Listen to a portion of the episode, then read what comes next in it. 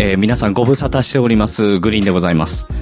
この番組、えーマッケンさんとバナさんと3人でやっておるんですけれども、えー三者三様年末年始いろいろバタバタとしておりまして、ちょっとね、あのー時間を空けさせていただいて、また、えー復活という形でね、えーやらせていただきますので、えー今年もどうぞよろしくお願いいたします。よろしくお願いします。お願いします。えーマッケンさん、バナさん、明けましておめでとうございます。あけましておめでとうございます。おめでとうございます。お願いします。よろしくお願いします。よろしくお願いします。いやいやいや、結構ご無沙汰ですもんね、3人で集まって喋るの。いや、そうですね。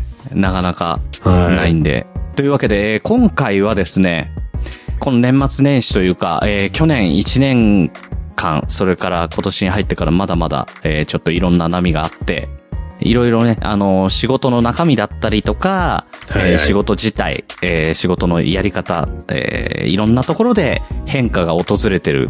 もうどこの企業でもね、えーどんな仕事やっててもそうだと思うんですけれども、はい。えーどんな新しい波がやってきて、うんそれから、えーこの後、さらに、えーどういう波がやってくるのかなっていうのを、えーマッケンさん、バナさんにお伺いしようかなと考うんえておりますので、よろしくお願いします。よろしくお願いします。よろしくお願いします。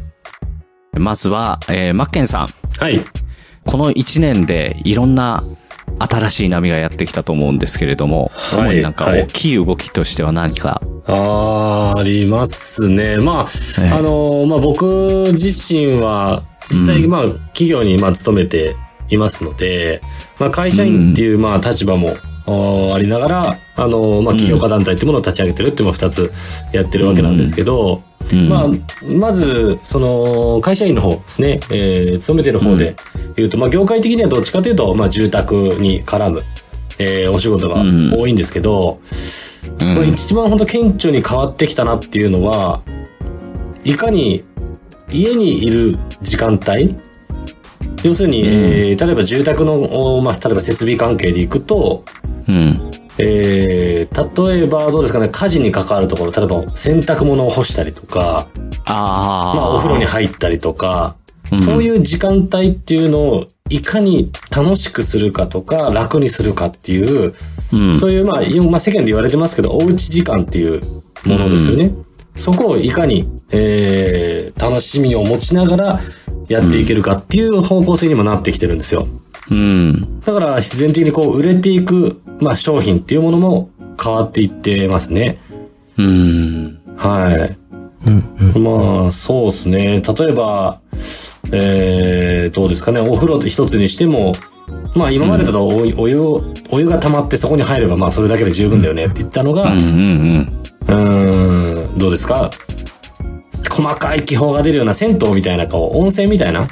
ああ、ブクブクブクっていう。あ、そうそうそうそうそうそうそうそういうまあマイクロバブルとか、そういったものがやっぱ主流になってはきてるんで、うん。それだけやっぱお家に、家にいる時間にお金をかける人が増えたなっていうのはなるほど。思いますね。はい。ええ僕も引っ越しまして、はいはいうんはい。あ、そうかそうですよ、えーそうですよね。おめでとうございます。家の環境がだいぶ変わりましたね。あの、噂ではめちゃくちゃいい家だっていうね。いや、いいっすね。はいすごい快適。そう。おお風呂がね、あの、窓がすごい大きいんですよ。へえ。うん。窓が縦1メートルぐらい。へえ。だから、お風呂で、うん、そう。でも今日もお風呂入りながら、もうい、あの、仕事で夜帰ってきて、はい。で、あの、もう一人で入るんですけど、はいはいはいはい。えー一人でのんびり浸かりながら、もうガラガラガラって窓を開けて、もう星空眺めながら。お風呂入ってたら1時間過ぎてたっていうね。なんか露天風呂みたいですね。露天風呂みたいですね。うん。めちゃめちゃ快適ですよ。へえ。うん。それも、だから今まで、あの、本当にユニットバスだったんで、あの、窓とかも本当に、あの、30センチ四方ぐらいの、ちょっと空気の入れ替えできるぐらいの窓しかなかったんで、例えば携帯持ち込んで、ね、なんかゲームやりながらとか入ってたのが、うん。いやもうね、もう星空眺めながら風呂入ってるのって なんてこんな気持ちいいんだろうなっていうね。いいっすね。もう僕のおうち時間。素敵なおうち時間。ですね、いいですね、いいですね、いいですね。うん。そうなんですよね。まあ、なかなか外出れないですもんね。出る機会が減ったし。そうですね。だから、いかに家を楽しむかだなっていうのもあって、うんえー引っ越した部分もあるんですけど、うんやっぱり引っ越し業者さんとその時すごい仲良くなっていろいろ話したんですけど、はい。この冬になって件数が増大したって、引っ越しの？引っ越しの。だから本来だとあそうなんで4月から6月ぐらいピークがやってくるんだけど、そこがなかった分だけ押し寄せてきたのかもしれない。すねああ。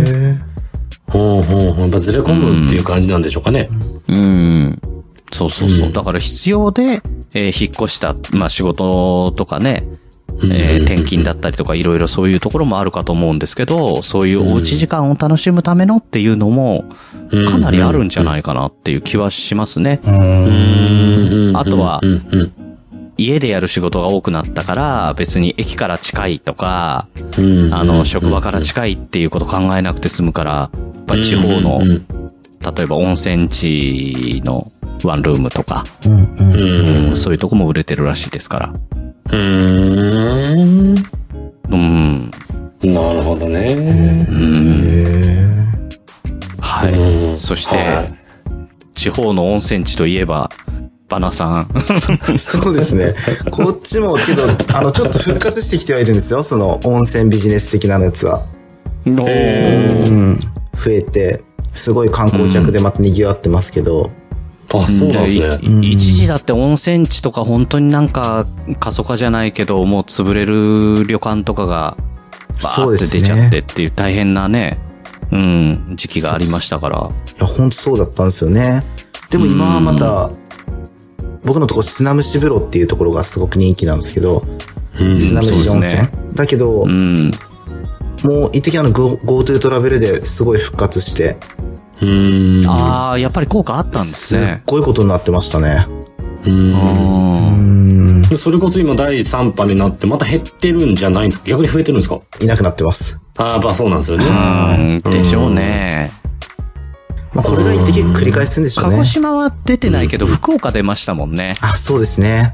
そうね。そう。うん。うんうんうんえでも業界的にはどうなんですか？その、いや、あと、リビオ関係というか。ああ、これちょっとやっぱ格差があって、その、地方だと、うん、そうですね、打撃受けてるっていうのが結構、1回目の時よりは結構小さいダメージなんですよ。はいはい。でも、都心部とかになってくるとやっぱりすごいダメージ食らってて、うん、うん。もうほんとすごい有名な美容師さんがいるようなところでも、なんかあんまうまくいかないとか。へえ。そうなんですよね。僕らのところは最近はそこまで聞かないかな、鹿児島は。うん、うん。でも、パッと見、僕らあの、素人なんで、その世界のことがわからないんですけど、リビオ、例えば床屋とか美容院って、はい。衣食住と同じもんだと思っちゃってるんですよね。絶対必要な。あだから何ヶ月に一遍は何があろうと行かなきゃいけないっていうような。ー。そうそう。だから、瓶に関してはわかんないけど、紙はやっぱりね、切っていかないと。おーそうなんですよそんなにね。景気って変動するのかなっていうあの気がしちゃうんですけどね不要不急の外出は控えましょうの、あれからちょっと外れたりしたのも、今、グんリーンさんがおっしゃってた全くその通りの意見だったんですよね。国の最初の意見だったんですけど。うん。でも意外と国民のその主観ってそういう感じにはならなくて。行ったら外に出るっていうこと自体をまず控えたりとか、その、もっと言うとその女性って美しくなって人に見せたいっていう思いが今まで強かったんですけど、そう。そこが少し今、そうなんですよね。あだから今、どっちかって言って身だしなみっていうよりも、家で、その次、コロナが明けた後に、どれだけ自分が綺麗なのかっていうのを目指すための、そのメニューとかっていうものが出てるっていうのは事実ですね。ースキンケアとか。あ、そうですね。スキンケア爆発してますね。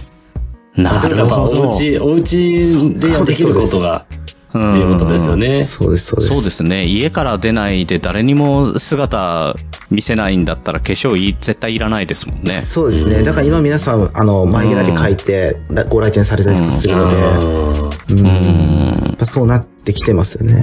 そう言ってみると、どこの業界もそうだし、なんか皆さんの話聞いても、結局のとのところ、おう家の時間うん。やっぱ内側に向くじゃないですか。はいはい。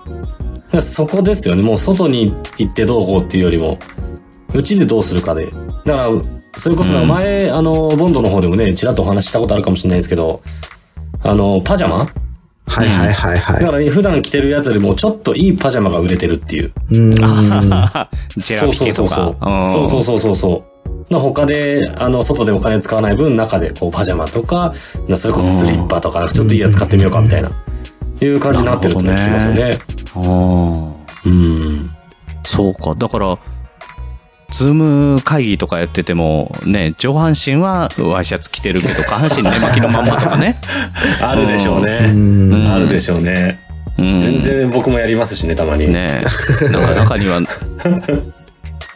ジーパンとか黒めのズボンを肩から羽織って、スーツっぽく見せるとかね、あるんですけどね。そんなん。そういや、見えるんで、本当にね、スちゃんとしたスーツに見えちゃう。はいだからうんうんうん足の部分をね、肩からかける。なるほど、なるほど。なるほど。それこそあれですね、お笑いの話になっちゃいますけど、背中だけ裸でお前だけスーツみたいな、そういうことがね、そうできてきちゃそうそううとね。そうそうそう。うん。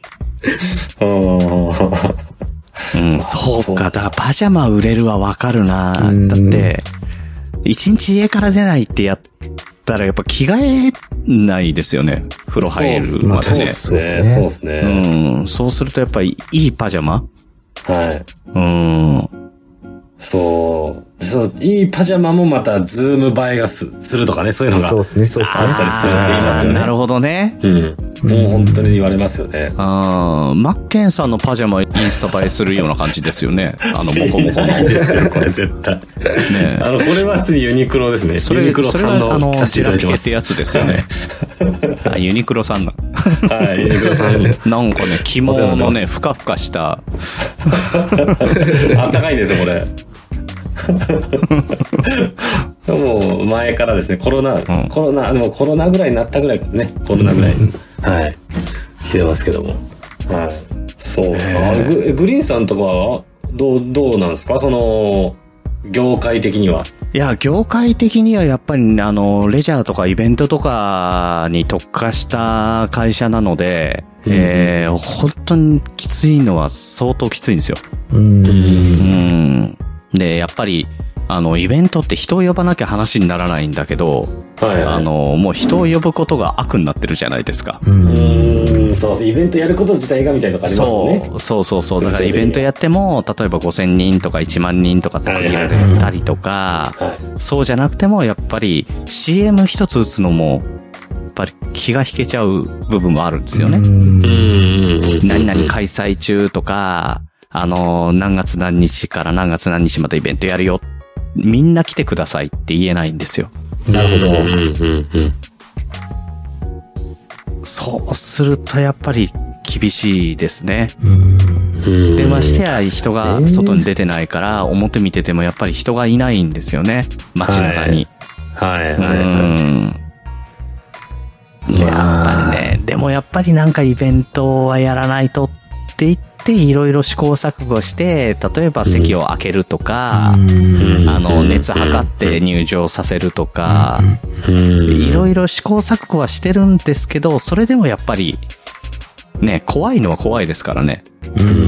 なんかこうそれをオンライン化していくっていうのはあんまり動きとしてはないんですか、あ、してますよ。うん。ああ、やっぱしてるんですか？うん。だからオンラインでできるもの、例えばオンラインのその、ライブだったりととか、かうん、もそうだし、オンラインのその、地方の物産展とか、うん、うん、うん。だからサイトで買うとかそういう形になりますけどね。だからもう本当に今までやってきたことを、その家で体験できるような形にするにはどうしたらいいのかっていう。うん。うん。ライブなんかはね、やっぱり、例えば嵐とかはすごかったみたいですけどね、年末年始の。すごかったですね、うね。ん。うん。一ついいのは、その、嵐とかそういうもう、ね、どんだけの規模の会場があっても、満員になるような、うん。ね、アーティストだったら、オンラインだったら再現ないじゃないですか。うんはいはい。うん。あの、5万人でも10万人でも100万人でも。あの、ネットが繋がりさえすれば、チケット売れるんですよね。うん。で、全員入場させられるから、それはもしかしたらプラスになってるかもしれないですよね。うん。うん。ジャニーズに聞いてみないとわかんないし、聞けないですけど。結構あれ、あれらしいですよ。それこそ小さい箱のライブハウスとか、うん。ああいったところでオンライン化がうまくいってるとこっていうのは、オンラインやる前よりも売り上げが上がってるって言ったりとか。そういったところが実際にあって、例えばなんかそれでも、普通箱って、まあバーッと人が本来は入るんですけど、うんそれを例えばもう、まあ20人なら20人に絞っちゃって、うんでそこはもうプレミアがつくんですよ、逆に。なるほど20人の方は、現現地に来てアーティストの曲が聴けますよと。で、普段3000円のところ、これが5万でも売れるんですって。で逆にそれが オンラインの方は、オンラインの方で、なんかよくあるじゃないですか、それこそ、あの、よくある投げ銭とかってあるじゃないですか、今。うん。それと似た感じで、例えばこのアーティストにシャンパンを送るとか、うん。うん。いう、そういう設定をするんですって。で、それをやると、アーティストがその人の名前を呼んであげるんですよ。あ、この方からいただきました、ありがとうございます、みたいな。うん。それで、オンラインでやるからこその優越感っていうものが生まれて、お金を出すようになるっていうので、どんどんどんどん売れていって、売り上げが上がるっていう仕組みらしいです。うんじゃあ、やりましょう、それ。やりましょう。マッケンさん、マッケンさんに名前を呼んでほしい人に、あの、ね、投げ銭もらって、読み上げてくる。どうすかね、マックス2人ぐらいですかね。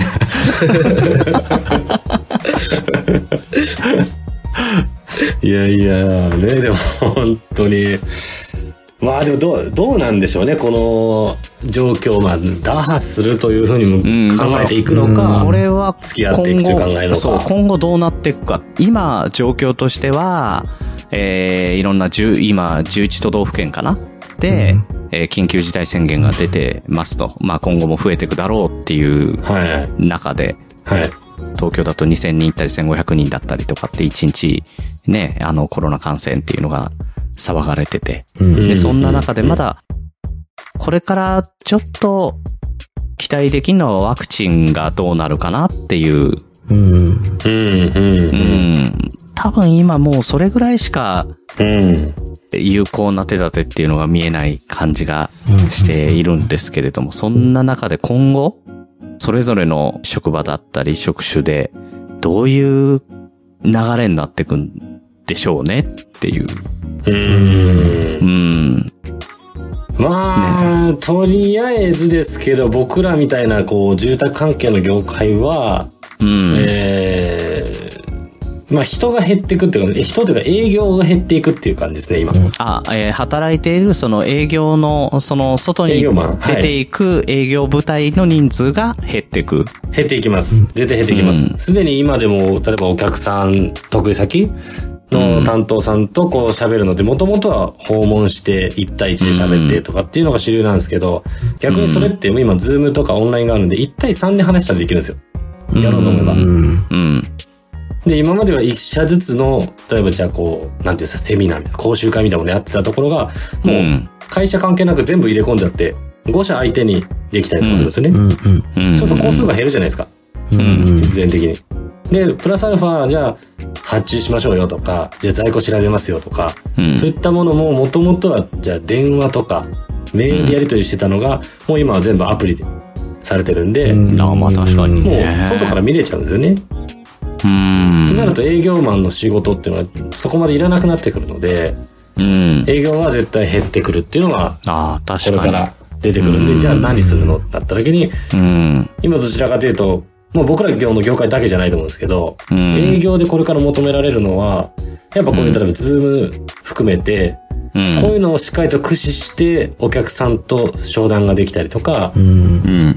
1対1でえーやるのはもう今非効率なんで、うん。1対3、1対4をいかに作るかっていう、そういったことができるかどうかで、社内評価が変わるっていうのは間違いなく来ると思いますね。うん。うん。うん。いや、確かにね、あの、僕も引っ越した時に、あの、重要事項説明とかやっぱり、はい。検視が来て、はいはいはいね、あの、いろいろ読み上げたりとかするんですけど、あれがオンラインでしたね。へえ。うんそうなんですよね。本当そうなんですよね。いや、だからね、あの、かえってね、実は楽。うん。受ける側もですよね、うんそれを。そう。だから余計な手間がないから、うん。うん、楽なのは楽でしたけどね。そうですね。ん、あ世の中変わってきたなっていう感じで、いろいろできる限り、やっぱりいろんなところでオンラインオンラインうんに切り替わってますね。多分今僕らこうやってズズームで喋ったりとか、普段からね、こう、ボンドとかでも話して使う、あの、オンライン使ってますけど、うん。多分、どこの業界の人たちも、実際まだ知らない人が多いんですよね。うん。うん。使い方もそうだし、で、これってあの、以前、僕も、バナさんとお話ししてる時にあったんですけど、やっぱそちらの業界の人たちとかでも知らない人がやっぱ多いっていう。うんうんうんだからそこで、あのーまあ変な話、一歩リードしようっていうのは、うん。実は簡単なんですよ、今。うん。う。うんん。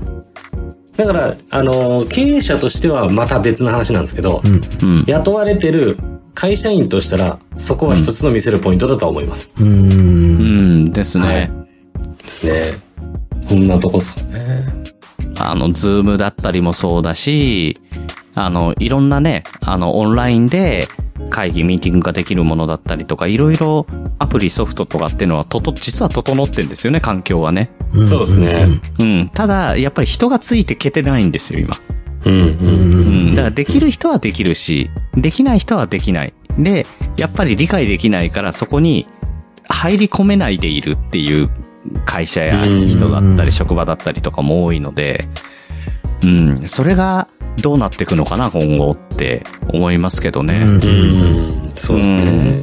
今だから僕もあの、経理部門やってるので、まだまだ、あの、紙とハンコなんですよ。うん。だからこれを電子化して、い。そうで。なんとか、うん、あのー紙とハンコなしで承認得てっていう形で、えーできないかっていうのも、けんけんがくがくやってますけど、うん。結局これって自分の会社でどうこうすればいいだけの話じゃなくって、うん。その、例えば請求書をもらってそれを支払うっていう流れであれば、請求書をもらうところ,、ところから電子化しなきゃいけない。そうすると、相手が電子化をしてくんないと困っちゃうんですよ。できないんですよね。うん。うん。確かに、そうかそうかそうか。そうですよ。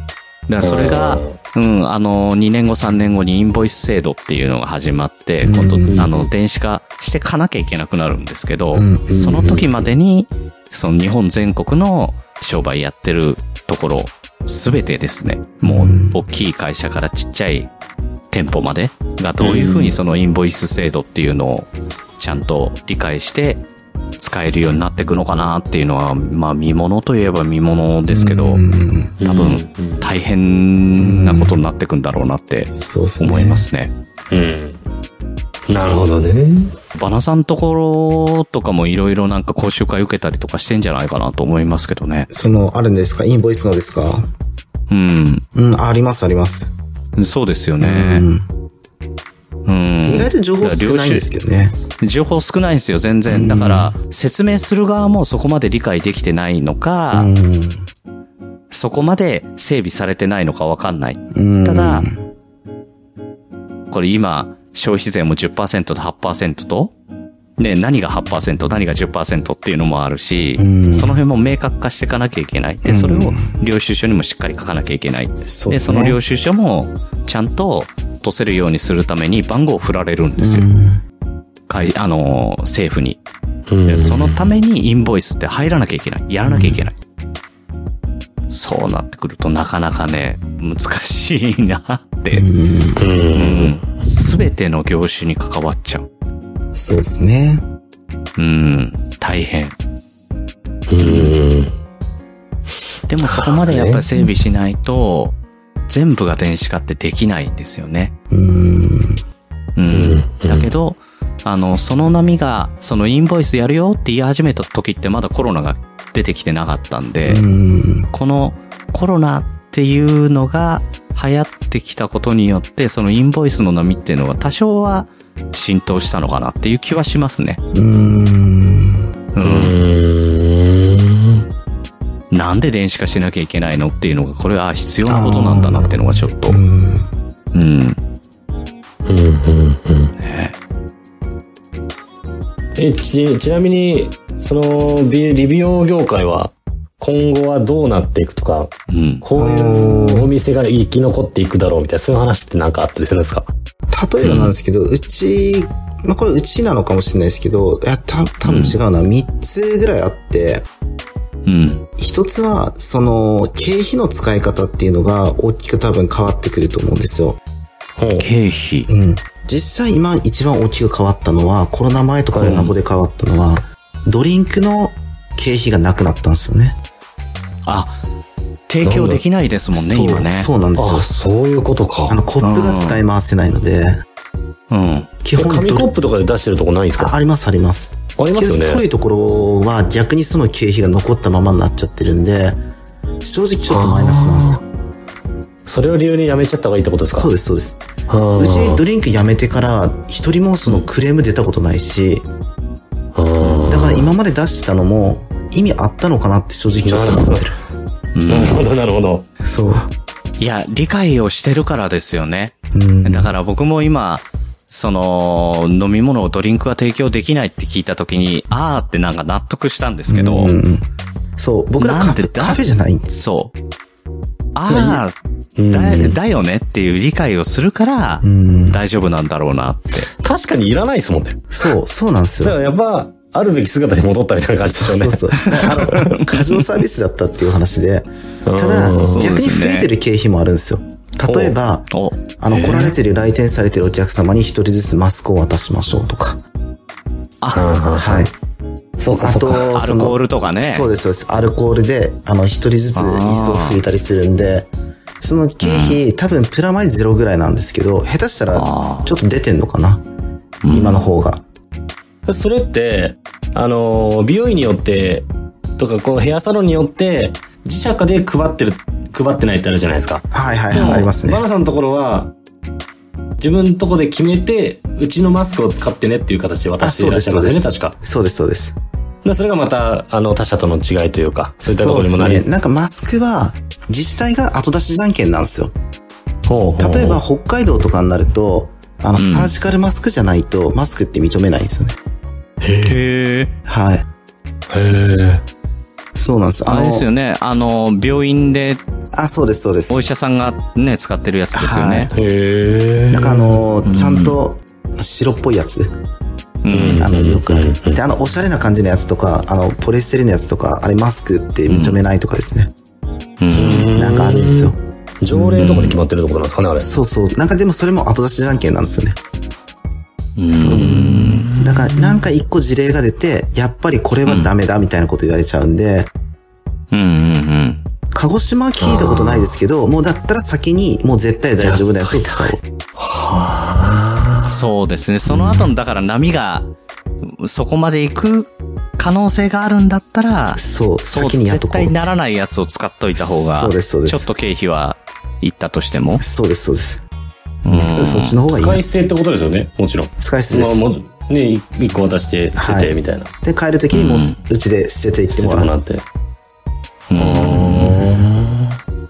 なるほど。一時は手袋とかもつけてもらってたので、はい。もう今やってないですけど、今なんか逆にその、出資の、あの、殺菌の方に力を入れて、うん。国の認可機のやつとか入れたりして、はいは空間除菌と出資のやつを10秒で周囲10メートル、99.8%。なんかもう行動症が唯一認可してる殺菌機みたいなやつを入れて、うで、ん殺菌するみたいなやつがあるんですけど、うんうん。それはね、なんかこう、あの、そういう機材とかも、機材にかける経費っていうのが変わってきたっていうのと、うん。あと、大きく変わってきそうなのは、うん。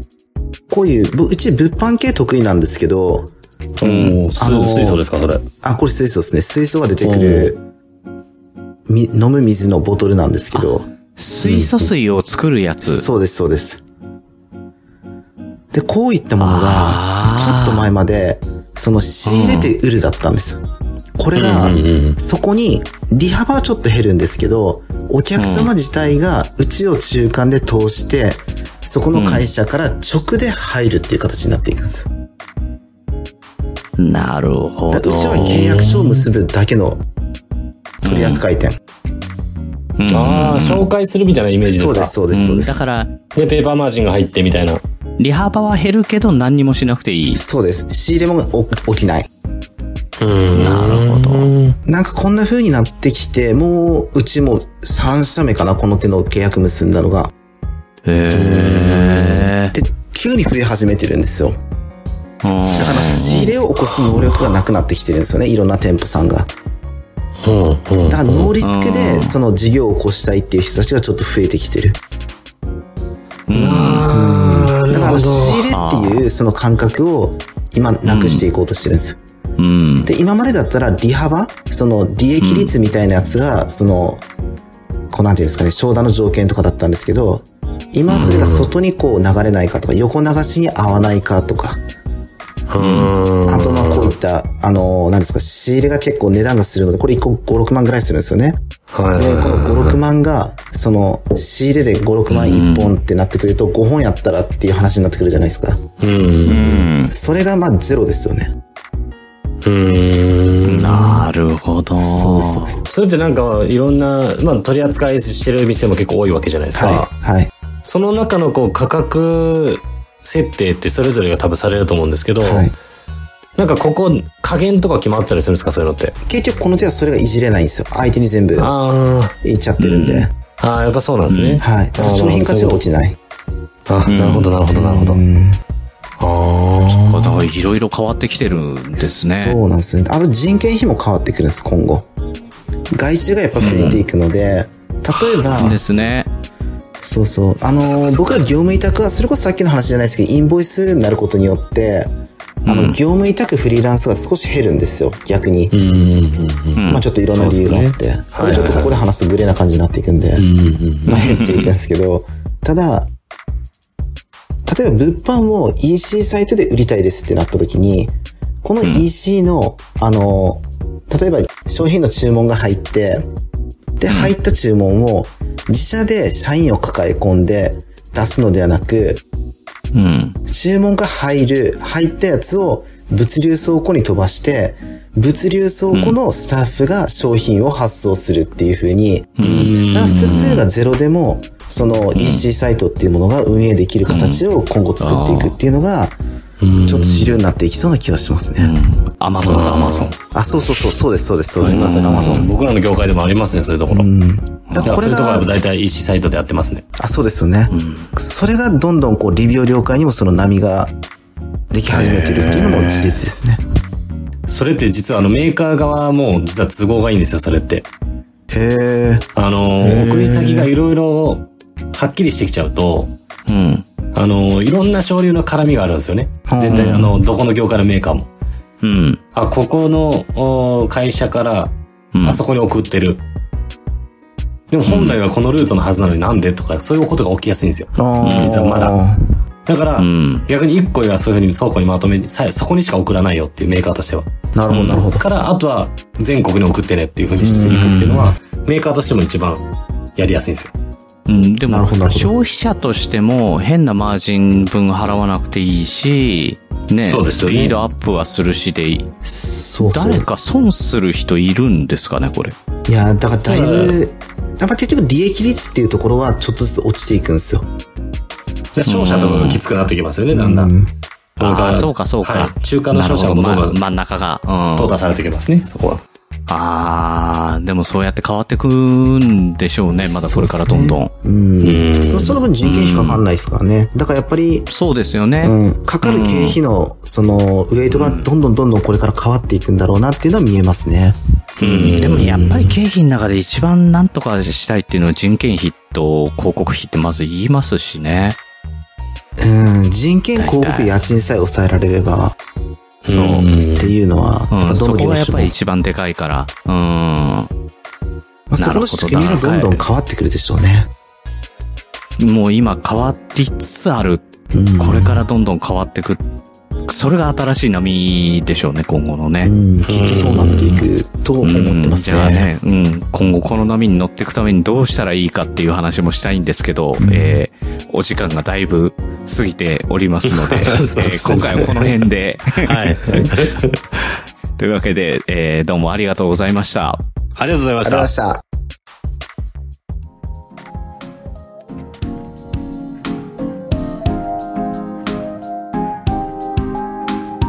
いかがでしたでしょうか？ご意見、ご感想は、未来系ラジオアットマーク Gmail.com まで。皆様のまたのお越しを心よりお待ちしております。